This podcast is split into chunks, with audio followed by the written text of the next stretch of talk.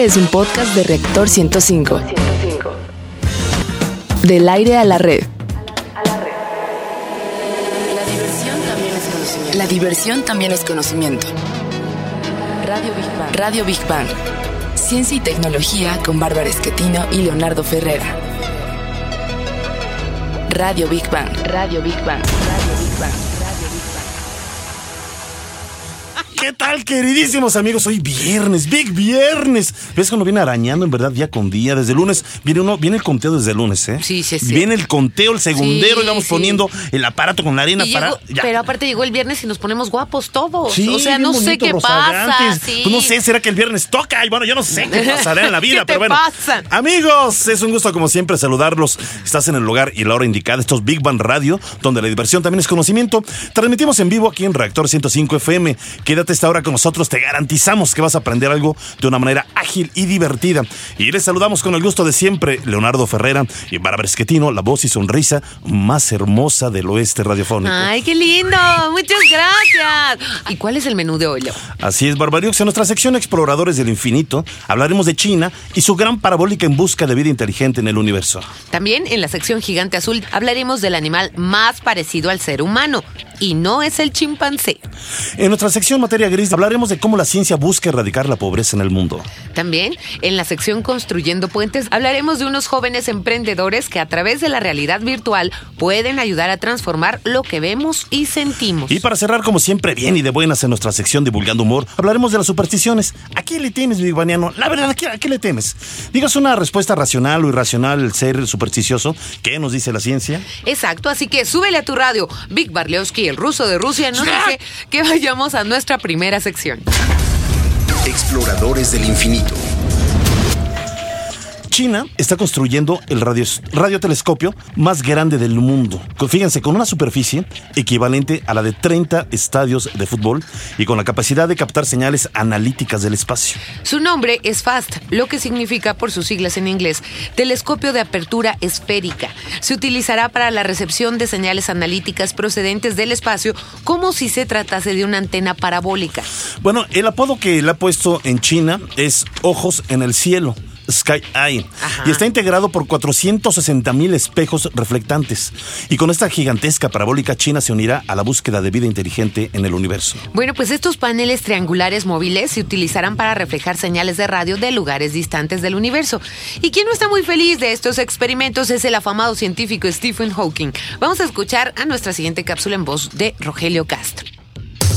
La humanidad debería ser cautelosa en la búsqueda de contacto con civilizaciones alienígenas, según ha advertido el físico teórico Stephen Hawking. Desde el año 2010, el científico inglés ha dicho que los extraterrestres inteligentes podrían ser saqueadores buscando por el cosmos fuentes que explotar y planetas que conquistar y colonizar. Recientemente, en un nuevo documental, Hawking advirtió de nueva cuenta que deberíamos ser cautelosos. Encontrar una civilización avanzada podría ser como cuando los nativos americanos se encontraron con Colón. Aquello no les salió nada bien.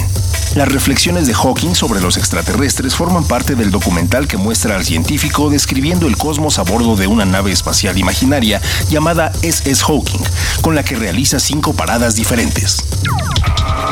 Big Bang. ¿Qué opina Toño Díaz de la Sociedad Astronómica de México sobre la gran parabólica de China en busca de vida inteligente en el universo? Y después te hago otra preguntita del público, ¿eh? Que, te- que nos ¿Ah, hicieron sí? llegar. Ah, sí, de las Venga. lunas negras. Ah, ok. Sí, por favor. Hay que al fin del mundo y no se estaba leyendo, pero bueno, no, ya. que si se va a ver en México. Me Bueno, ah, sí, pregun- está sí, bien. sí, sí se va a ver. Bueno, leve, pero sí. Este, por ejemplo, esto de la del radiotelescopio eh, que recién está inaugurado en China, Ajá. es un proyecto ambicioso, pero eh, no sé, o sea, como que, por ejemplo, es, digo, yo estimo mucho el trabajo de Stephen Hawking con eso que dice de, o sea, digo, es un gran astrofísico, pero no, yo no le veo tanto el sentido eso de que dice de que si encontrábamos civilizaciones alienígenas, por así decirlo, si las encontráramos, que fuera como algo así como el- lo que pasó con Colón en la en 1500. Sí, sí. Mil- mil cuatro- 1540. Gracias, ese Kyune, nos sal- Él es salvaste a Toñito. Muy bien, gracias, gracias. Exactamente. 1492. 1492. O sea, española. ah, ok. Eh, o sea, no pasaría, no pasaría algo así. O sea, en realidad es como pensar demasiado catastrófico algo por el estilo de que podría ser una invasión, algo. Digo, en realidad no. Oye, pero aparte, Pero- digo, seamos congruentes, ¿no? Yo creo que si llegasen a la Tierra es que tienen la suficiente tecnología para ir a donde se les pegue la gana, ¿no? Claro. Y, y si quieren, nos pueden exterminar en un segundo. O sea, No, pero es que en realidad, por ejemplo, yo, yo creo que aquí el problema es, digo, la ciencia ficción también en cierta manera a todos nos está afectando porque... en no, en serio. Porque, en- exacto, porque en el sentido de que pensamos de que si hay cualquier civilización podría llegar a atacar. Pero a ver, a ver, mi Toño, ¿nos invadan o no nos invadan? Sean cabezones o no cabezones, largos o no largos. Claro. Finalmente, lo que sí es un hecho es esta parabólica. Exacto. Lo Y interesante es buscar. Lo, interesante exactamente es, pero ¿cómo podría funcionar? Es decir, apuntan obviamente hacia el universo y Buscarían, lo, lo que va a buscar este radiotelescopio primero son estrellas. De- Estrellas. estrellas. Ok. Y básicamente después de buscar estrellas ya buscarían, tratar de buscar indirectamente planetas que giren alrededor de esas estrellas. Que tengan casi las mismas condiciones que tiene la Tierra, la distancia, eh, que estén en una cierta, que tengan una cierta velocidad de rotación Y luego- y de movimientos cercanos a la, ¿eh? y, a la Tierra. y- y luego después de ver estrellas y, y luego a partir de planetas. eso tratar de calcular cuál podría ser habitable o cuál podría pero ni modo que socan la fotografía de un marciano ahí sacado en el sol. O sea, digo, no, no, sé es cómo. que en realidad, por ejemplo, cuando los astrofísicos dicen buscar vida, es primero buscar lugares donde poder estar. yo, yo digo más bien algo biológico, Ah, ¿no? Y sí, que sí, se pero, pueda pero, producir pero ellos vida. hablan de vida inteligente. O sea, o sea Ah, vida. bueno. O vida sea, los chinos quieren platicar. Vida O sea, de suponemos que hay en muchos planetas, al menos en cuanto a microorganismos, eso es un hecho. Sí. O sea, eso ya lo y es lo que suponemos. estamos ¿no? buscando los humanos. Claro, y ¿no? aún, o sea, y me- o sea la- hay, ha habido un periodo muy largo en nuestra historia de búsqueda de vida Sí, afuera del sistema sí. solar, que es un periodo muy largo, pero aún no hemos encontrado nada. Exacto. Digo, en realidad todavía no hemos encontrado O sea- ni en Europa ni en ningún Oye, a mí, a mí esos temas eh, me brincan en el sentido de que pues se presta mucho como la mofa, la burla, lo que sea, pero me llama mucho la atención. Lo digo, lo que es un hecho científicamente, la, para- la parabólica está, uno, Claro. ¿no? Y ya Y empezó es un funcionamiento. Eso es uno. Dos, estás hablando de un astrofísico de fama mundial reconocido, es- eh, ha escrito muchísimos libros, muy respetado, con un 160 de IQ, dicen que es el Einstein de la época, en fin, es, es un, es un científico prominente y es el único que al menos de manera repetitiva ha alertado sobre un fenómeno que él dice podría ocurrir. Claro, podría, pero, podría. A lo que voy. Yo creo que ya han estado aquí y se dan sus vueltas. Y, o sea, es que sí, o sea, la neta tiene sentimientos, aunque sea un matemático. Y yo siento que como todo el mundo que tiene sentimientos tiene miedos. Yo te estoy viendo Ah, cara de sea, marcianito, Toñito. En serio, es como. Ah. ¿En es que- serio? por eso es que digo que no hay problema, Eh, ¿no? Pero no sé, como marcianillo güero. Eh, ay, no le hagas Aburejado. Oye, rápido, rápido, antes de que te vayas. Eh, Intergalactic nos pregunta, ¿qué hay de la información sobre la luna negra el día de hoy? ¿Será visible en México? Al rato nos sintonizo. Espero que estés escuchando Intergalactic. Sí, eh, salieron un par de reportajes, es lo que estaba revisando en algunos periódicos hoy en la mañana. Sí. se va a poder ver en México. Es un fenómeno que ocurre, pues, en promedio casi cada 40 días. Digo, no es como tan... Ajá. Tan dra... Ajá. Sí, tan especial, nada más que... Nada más que Yo se por ahí asocia leí- con la mala suerte. Anda, sí, circulando en Facebook de que es el, El el inicio del fin del mundo. Y bueno, pues el niño Godzilla. Ay, Dios mío, ahora sonó muy amanerado. De... Nos dice que vayamos ahora a nuestra siguiente Espérate, sección. niño Godzilla, no te ofendas. Eres muy tonto. De... Gigante azul. Bueno, resulta asombrosa la manera en el que en el terreno genético, fíjate, el programa pasado estuvimos hablando, Sí. pasado pasado, ¿no? Sí. Sobre la importancia de los genes. Pues en el terreno genético ha ganado tanto desarrollo dentro de la ciencia y esto ha podido demostrar a los científicos que el que se creía primo más cercano al hombre fuese el chimpancé. Pues fíjese que no. Ajá. Lo que nos resulta asombroso es que según los resultados somos más parecidos a quién creen, No, no sé. a un ratón. No. A un ratón. ¿A un ratón? A un- Bueno, les Sí. voy a dar más información para que, para que entiendan esto.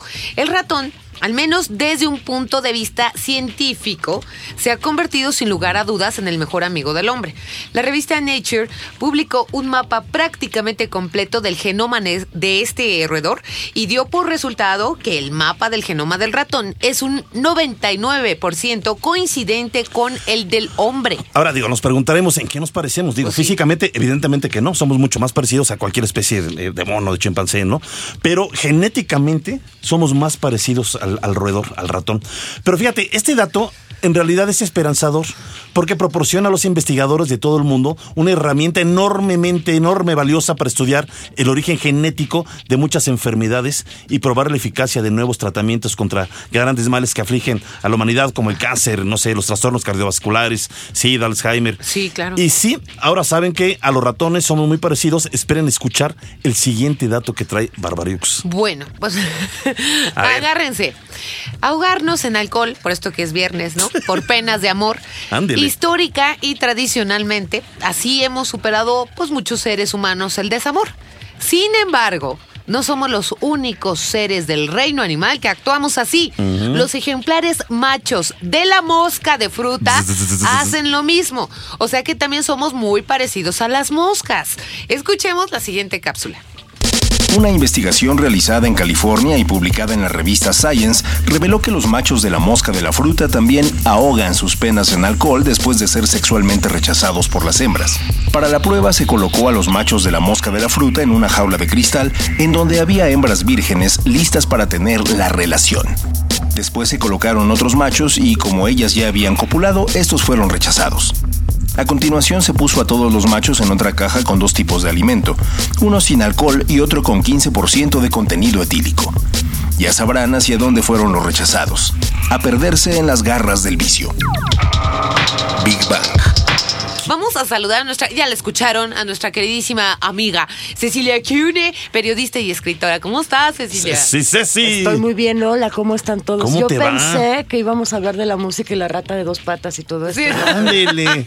Pero bueno, entonces. ¿Cuál era la de rota? La de una dos rata patas, vieja que era planchadora por Esa planchar es. su falda, se no, quemó la la, de cola. rata de dos patas, la de Paquita. Es la de la Paquita. Ah, yo estoy diciendo otra cosa entonces. Bueno, Po- está bien. Pobre Paquita. Sí, pues hombre. mira, la literatura te voy a decir qué dice. La literatura tiene un género que habla Ajá. de cómo se parecen los hombres a los animales, que son Ajá. las fábulas, por Así es. supuesto.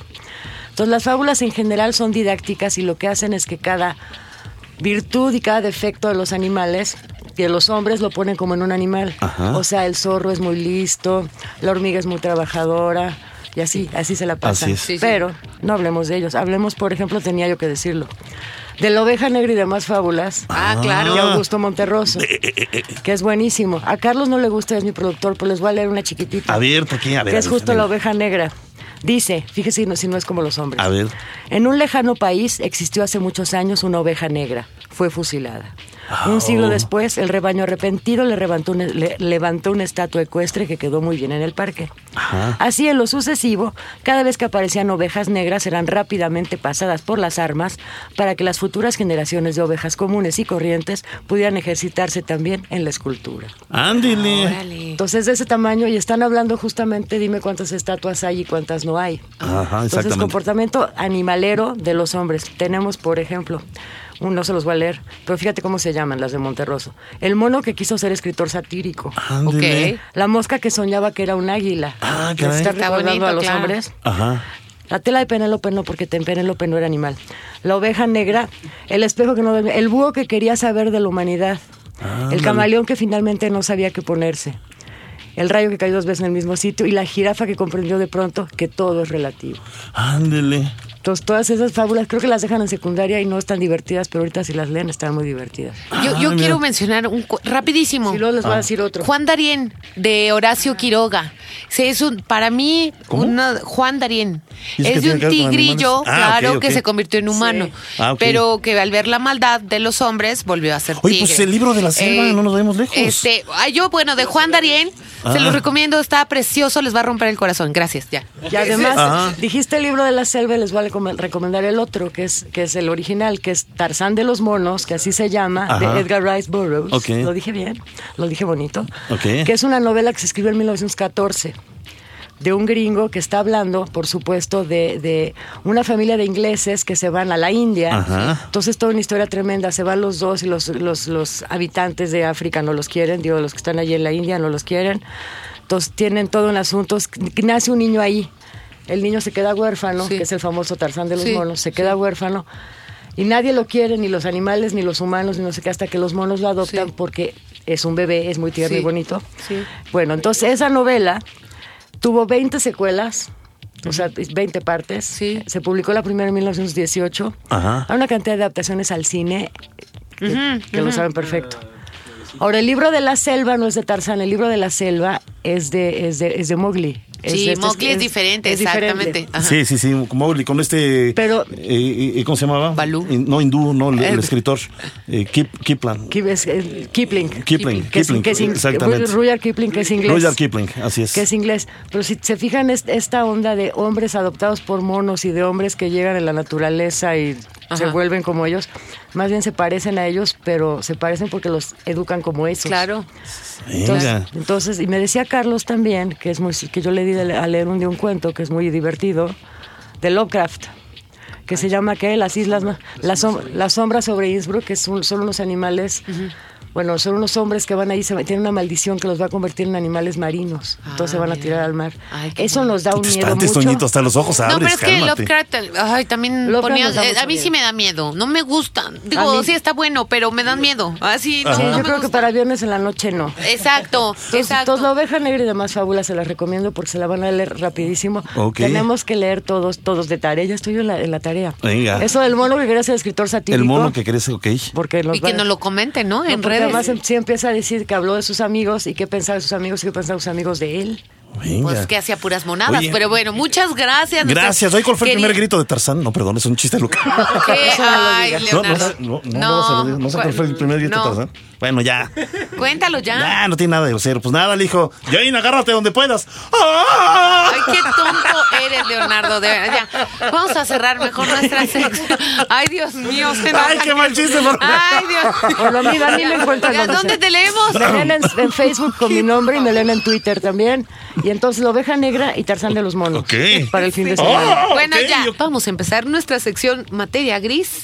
Por favor, Leo, ¿qué? Exactamente. Bueno, pues según el Programa de Naciones Unidas para el Desarrollo, una de cada cinco personas en el mundo vive en pobreza. Uf, pues esto está muy feo, pero bueno, esto quiere decir que 1.500, 1.500 millones de personas no tienen acceso a recursos como agua potable, vivienda, electricidad, medicamentos, educación básica o sanidad, siendo las regiones más afectadas Latinoamérica, África y Asia. Bueno, adicionalmente sabemos que hay un vínculo entre el desarrollo científico de un país y su calidad de vida, de modo que los países con mayores niveles de riqueza per cápita también presentan mayor cantidad de investigaciones científicas y desarrollo de nuestras tecnologías, de nuevas tecnologías. Claro, el problema viene a ser que específicamente son los países más pobres los que necesitan un desarrollo tecnológico sostenible que brinde soluciones a las problemáticas de estas naciones. ¿Sabías, eh, Leo, queridos amigos, que la pobreza tiene un efecto perjudicial en el desarrollo del cerebro? Ándele. Vamos a escuchar nuestra siguiente cápsula. Los niños que nacen en situación de pobreza suelen presentar un menor desarrollo cerebral. Los científicos han encontrado que zonas como el hipocampo, la amígdala, la materia gris y la materia blanca presentan menos desarrollo en comparación a aquellos que provienen de otros estratos socioeconómicos. Esta es una condición crónica, es decir, aun cuando el niño se integre posteriormente a un entorno social de clase media, su desarrollo neurológico tenderá a ser menor que el de otros niños que nacieron en dicha condición. Una persona con mayores niveles de inteligencia necesita de una alimentación apropiada y de un entorno seguro y emocionalmente estable que le permite desarrollar adecuadamente sus potencialidades. Big Bang. Ya tenemos en eh, vía telefónica Ángel Figueroa, director de medios de la Dirección General de Divulgación de la Ciencia UNAM. ¿Cómo estás? Buenos días. Muy bien, muy agradecidos ante todo por el espacio y la oportunidad de poder compartirle al público la invitación que ya le estabas haciendo para que nos acompañen este martes en la mesa de Más Ciencia, Menos Pobreza. Exactamente, el, el título es eh, eh, interesante. Y exactamente antes de hacer este enlace telefónico estamos hablando pues de cómo la ciencia podría eh, involucrarse para poder combatir la pobreza en el mundo. Eh, suena algo utópico, pero finalmente la ciencia se ha ayudado y ha avanzado de manera importante, pues al menos para que algunas enfermedades en el mundo pues eh, eh, no, no avancen de una manera Claro. tan rápida al menos, ¿no? Exactamente, yo les quisiera contar muy, muy brevemente, si ustedes me lo permiten, el origen de estas mesas. Posiblemente recordarán que hace unos meses, en el mes de mayo, un actor eh, de TV Azteca, Sí. eh, Adán, Adán Aguilar, Así eh, eh, sufrió un asalto y, y fue asesinado en la Sí. colonia de los doctores. Así Sí, sí, sí. Ese actor también participaba con nosotros en Universum, en, las- en una de las obras de teatro Ciberacoso.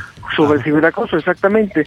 Entonces, justamente cuando se cumplió un mes de esta tragedia, lo que quisimos fue, en lugar de, de hacer un, un evento eh, triste, Sí. lastimoso, porque de por sí era muy, muy, muy desafortunada la situación, quisimos hacer una mesa sobre violencia Sí. para saber y preguntarle a los investigadores si a partir de la ciencia realmente se pueden encontrar soluciones Exacto. para problemas tan tan contundentes como este de la violencia. Y así fue como surgió este ciclo que ahora hemos seguido replicando. Ya tuvimos esta de adicciones, como ustedes también lo comentaron. Sí, en esa es. participó Marilena Medina Mora, en la primera participó Enrique Krause. Y ahora para esta, esta mesa del próximo martes de Más Ciencia Menos Pobreza estará participando el doctor Julio Bolvinic, que es un investigador muy reconocido en México sobre temas de pobreza. Ok. Estará participando también eh, el doctor Pablo Yunes, que es eh, ha sido colaborador de la CEPAL en, en América Latina. Estará participando desde Colombia el doctor Libardo Sarmiento, que es un investigador también que tiene el enfoque latinoamericano y hemos tratado de que estos meses también tengan participación de investigadores vía Skype este, de España y de, de otros países de América Latina y también eh, la moderará eh, el periodista Javier Solórzano. Él va, él va a moderar esta mesa del próximo martes. Qué interesante, Ángel. Rápidamente, yo nada más como un, un ligero aporte, yo he visto muchachos que vienen de familias, eh, esto es lo que hace la universidad por ellos. Este, vienen de familias muy, muy humildes que no tuvieron acceso a la educación. Y estos muchachos, al ser la primera generación que entra a la universidad, les cambia el concepto de la vida y, y se educan de otra manera. A, a lo que voy, ya tienen más conciencia de su medio y de cómo aprovechar los recursos, etcétera, etcétera. Y están muy orgullosos de regresar a esas comunidades y transmitirlo. Entonces yo creo que la educación, la ciencia, la tecnología sí ayuda mucho a la pobreza. Muchísimo. Por supuesto, y además sabemos que estamos viendo problemas eh, fuertísimos en nuestro país, Sí. violencia, adicciones, pobreza, marginación, delincuencia, eh, son muchísimos los problemas y si solamente cre- creemos que las medidas restrictivas van a ser la solución, pues a lo mejor nos estamos equivocando. Creemos que también vale la pena la educación, vale la pena la investigación y vale la pena que los tomadores de decisiones tengan otro tipo de alternativas que ofrece muchas veces la ciencia para hacer los programas y las políticas públicas, ¿no? Exactamente. Pues en verdad, y muchas, muchas gracias. Rapidísimo vamos a recordarle al público este evento, Más Ciencia, Menos Pobreza. Esta mesa redonda se llevará a cabo el próximo 4 de octubre en Universum a las 6 de la tarde. La entrada es gratuita. Sí, y muchas, muchas gracias, eh, Ángel Figueroa, director de medios de la Dirección General de. Divulgación de la Ciencia de la UNAM. Muchas, Eh, muchas gracias. sí. participación del, de- del doctor Figueroa. Eh, quiero avisarle eh, para nuestros bigbanianos, Sí. Avisarles que el 21 de octubre vamos a estar transmitiendo desde Universum. Sí, Ah, vamos para allá. En vivo Desde desde la, Universum. la fiesta de las ciencias y las humanidades, para que nos acompañen todos, va a ser la entrada libre. también. Venga, muy bien. Aprovechamos muy bien, también para hacer esa invitación, claro que sí. Much- Muchas gracias, Ángel. Un, Un abrazo, abrazo muy grande. Vamos a la siguiente. Construyendo puentes. Muchas personas confunden ambos términos y sus significados. La realidad aumentada y la realidad virtual son tecnologías que han avanzado mucho en los últimos tiempos, pero tienen significados diferentes. A ver, aquí está nuestro experto, ahorita nos va a decir si estamos en lo correcto o no. Sí. Con la realidad aumentada, lo que se intenta es mostrar la realidad de una forma más perfecta, o sea, agregar cosas a la realidad a través de nuestros sentidos. Es decir, hacer uso de otras realidades que al combinarlas con la realidad aumentada ofrezcan una mayor visión de las, para las personas. Ok, por otro lado, la realidad virtual de lo que tra- eh, se trata, perdón, es de sustituir la realidad a través de dispositivos que nos hagan sentir que estamos en otro lugar, un lugar que no existe, es decir, una realidad construida, virtual. Por ejemplo, las gafas que se crearon enfocándose a los videojuegos. A ver, como comentamos en un principio, la realidad virtual puede ayudar a muchas personas, no solo aquellas que son víctimas de un delito. La realidad virtual también ayuda a profesionales de diferentes ramas, por ejemplo, en el campo de la salud. Y vamos a escuchar la siguiente cápsula. La realidad virtual juega un papel muy importante en la medicina ya que puede ser usada como una herramienta para entrenar cirujanos en operaciones de alto riesgo, por ejemplo en la práctica de procedimientos invasivos, intubaciones, cateterizaciones, etc., sin causarle daño al paciente y evitando demandas o complicaciones legales. Estas habilidades se pueden desarrollar y practicar antes de hacerlo en un paciente real. Otro procedimiento que se podría practicar es, por ejemplo, la aspiración con aguja fina para extraer fluidos y de esta forma desarrollar la destreza necesaria para poder hacerlo después en un paciente humano. Big Bang. Gracias a nuestro querido amigo Rolando González, director hola. de Move, por estar aquí con nosotros. gracias a ver, mi querido este, Rolando, ¿cómo está eso de tocar los corazones de las Sí. personas? Estamos hablando de tecnología. Mira, lo que nosotros hacemos en Move es que todo, todo el mundo hace tecnología, pero lo que nosotros queremos hacer es que nos dimos cuenta desde, desde el inicio de la humanidad, todos contamos historias. Entonces, a través de la tecnología también podemos hacer esto. Y creemos que, pues sí, toda la tecnología es un medio y el fin es esto, tocar el corazón de la gente, hacerla sentir. Entonces, va más allá de que tengamos muchísimo render, de que tengamos muchísima tecnología y sensores, si no hace sentir a la gente. Si no le ¿cómo hace- la ¿Y qué hacen sentir? ¿Qué, historias crean o qué es lo que...? Pues mira, empezamos eh, haciendo nosotros animación Ajá. y por ejemplo ahorita tenemos un corto que ganó Festival de Cine de Guadalajara, Maravilloso. eh, estuvo en Guanajuato, no, no estoy muy... eh, ahorita está en el Festival de Cine de, de San Diego, Un cortometraje un cortometraje. animado. Y entonces a- hacia allá lo, lo- lo enfocamos, ¿no? Contar, contar historias que pues nosotros queríamos ver, ¿no? O sea, tener estos mundos que teníamos nosotros en nuestras cabezas, sacarlo a, a la gente, ¿no? Y son Para historias como muy humanas. Es que la tecnología, precisamente en lo de la realidad virtual, pues mucha gente pues, se separa de, de- de lo que es el mundo, Claro. ¿no? De las emociones, etcétera. Pero estas historias que tienden de diferentes a lo que podemos encontrar en un videojuego o, o- o cómo le hacen. Pues mira, eh, digo, aparte nosotros en- dentro de la realidad virtual tratamos de, de cambiar un poquito la perspectiva y que la gente piense un poquito diferente. Entonces, dentro de nuestras primeras experiencias era un mundo parecido al de Escher, en el que la gravedad eh, no existía, ¿no? Ajá. Entonces decimos, bueno, ¿por qué nos vamos a limitar a hacer una- un mundo en el que eh, va a ser, van a tener las mismas reglas que el que tenemos aquí? Sí. Entonces, lo que queremos es hacer experimentar a la gente cosas nuevas, ya sea a través de marcas que nos pidan experiencias o a través de nuestros productos que tengan, eh, pues sí, estos, estos sentidos diferentes. A ver, por ejemplo, yo alguna vez pensé, ya hace tiempo, ¿qué sucedería si por alguna razón dejaran de haber camiones eh, recolectores de basura? Imagínense el caos en las calles. No solamente eh, eh, en una semana, yo creo que desde el segundo día empezaría a haber problemas. Empezarían a haber roedores.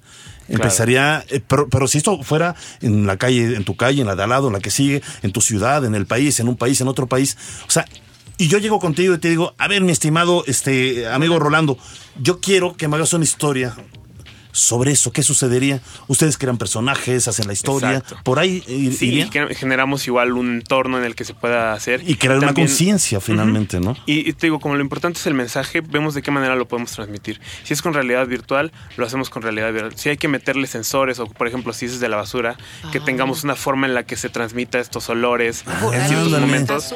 Entonces, va, va más allá de, de un solo medio, sino tener, lo, llamo yo como bloques, ¿no? Entonces, tenemos como el bloque de animación, de, el de contenido, el de realidad virtual, el de sensores, el de interactividad, todos esos los juntamos de la manera que veamos que la historia lo necesita. Y también lo ubican dependiendo del rango del público a donde quieran llegar. Exactamente. Ah, ok. Sí. Por ejemplo, yo rápido, rápido, rápido. Acabo de ver que acaba de salir ya los, los cuentos infantiles, qué maravilla. Antes lo mejor que podíamos tener es de estos que se abrían, ¿no? Como en tercera dimensión y que se abría el castillito y que como se... No, pues ahora ya le dan los celulares a los niños, los ponen encima del cuento. Eh, exacto. Y empieza, por ejemplo, si es eh, la historia de un ave, empieza a volar el ave y a trinar, ¿no? Entonces ya lo están viviendo, es una realidad virtual y también lo están leyendo con papel. Yo ahí te veo una realidad virtual. Yo lo vi con mis propios ojos. ¿Qué? En una de las oficinas eh, de Bill Gates en Estados Unidos. De repente, en, en la pared, la pared eh, de la oficina ah, es un proyector realmente. Y de repente, eh, este, va un niño, por decirte. Y dices eh, a la computadora que se llama Grace, oye Grace, vamos a contar la historia de la vaca que salta a la luna. Y ¡fum! De repente se apagan las luces de la oficina, se ilumina la pared con un tono azul como si estuvieras en el universo, aparecen estrellas, aparece la luna y de repente empieza una narrativa. Es Grace la que está narrando. Narra en inglés, pero bueno, la versión en español sería. Y entonces llega Grace en esa noche plácida y brinca la luna. Se escucha la música. O sea, es una realidad virtual Qué que cuando yo lo vi, y fue hace como 10 años que lo vi, en verdad me, me quedé helado. Eh, helado. y respecto a eso, ¿cómo vamos aquí? ¿Cómo vamos eh, desarrollando este tipo de tecnologías rápidamente? Pues mira, eh, la verdad es que eh, eh, somos muy competitivos. Me- lo que me gusta igual es que eh, pues es, es bien fácil ya que, que cada quien decida hacer su, su empresa, por ejemplo. Ajá. Digo, tengo varios amigos que dijeron, ¿sabes qué? Yo ya no quiero eh, Trabajar para alguien, hago mi empresa, Yo hago mi claro. propia empresa y, y- y lo están haciendo. Qué y lo padre es que cada quien se puede enfocar en una sola parte. Por eso digo, nosotros nos enfocamos justo en la parte eh, conceptual, narrativa Ajá. de la historia. Y igual este, tenemos amigos que están en, en otros sectores y así nos juntamos en diferentes. Oye, Qué mu- maravilla. muchas, muchas gracias, en verdad. Estamos muy agradecidos. ¿Dónde lo podemos encontrar rápido ¿Dónde sus te datos? encontramos? ¿Dónde te encuentra el público? Pues mira, eh, move.mx. Move, con B, E, V. M U B de vaca punto MX. Muy bien. Ahí estamos. Muy- que la qué maravilla, me encantó, me encantó. Mil gracias por los regalitos. ¿Qué vas a Gracias, preguntar, gracias, para gracias. que ya llamen? Este, bueno, vamos a hacer una cosa. Vámonos con la siguiente sección y al final hacemos las preguntas con nuestros queridos bigbanianos. ¿Sí? Para terminar este, la siguiente sección. Bigbanianos, espérenos, ya están sonando los teléfonos. Espérenos tantito porque hay que hacer una pregunta. Y Ok. nos vamos a regalar, no sé, uno a Face o dos a Twitter o, o viceversa, ¿no? Bueno, ahorita vemos. Gracias, ahorita mi querido vemos. Rolando. Te mandamos un abrazo gracias, muy grande. No, gracias. Y un abrazo a todos. Mucha de suerte y felicidades. Qué bonito proyecto. Gracias. Vámonos a divulgando humor. Buenísimos ¿Te estos parece, mi regalos. querido Eddie? Vámonos, sí. Divulgando humor. ¿Cuáles son las supersticiones más comunes entre las personas? muchísimas. Bueno, estarán de acuerdo. Que una de estas es pasarse la sal de mano a mano. Ah, sí. ¿Y por qué? Bueno, pues ahí les va. En la antigüedad los pagos se hacían con sal. Y al Ándale. ser un producto tan valioso para las personas de estos tiempos, si al momento de pasar la sal de una persona a otra caía algo, podían haber problemas de quien tuvo la culpa. Claro, porque la sal pues era el dinero Pues en esa época, era muy importante, ¿no? dinero, bueno. A ver, ver un gato negro. Esta superstición puede considerarse de buena o mala suerte, según el lugar y la circunstancia del encuentro. Una de las supersticiones es que si un gato negro se cruza en el camino de una persona de derecha a izquierda, el vaticinio es malo.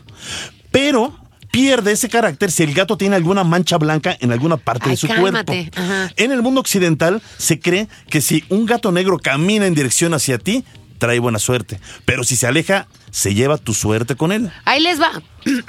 Martes 13 ah. o viernes 13. Me espanté. Bueno, la maldición del número 13 tiene su origen en la última cena de Jesucristo con los doce apóstoles, en la que fue delatado. Se cree que si se sientan a comer 13 personas en una misma mesa, una de ellas morirá antes de un año. Bueno, en España, oh. México y Grecia oh. se teme al martes 13 y en los países anglosajones al viernes 13, porque en viernes fue crucificado Jesús. Oh, 13, no. Bueno, ya, perdóname. A ver, pasar por abajo de una escalera. Eso es típico, ¿eh? Yo sí he ah. pasado nada más a fuerza, ¿eh?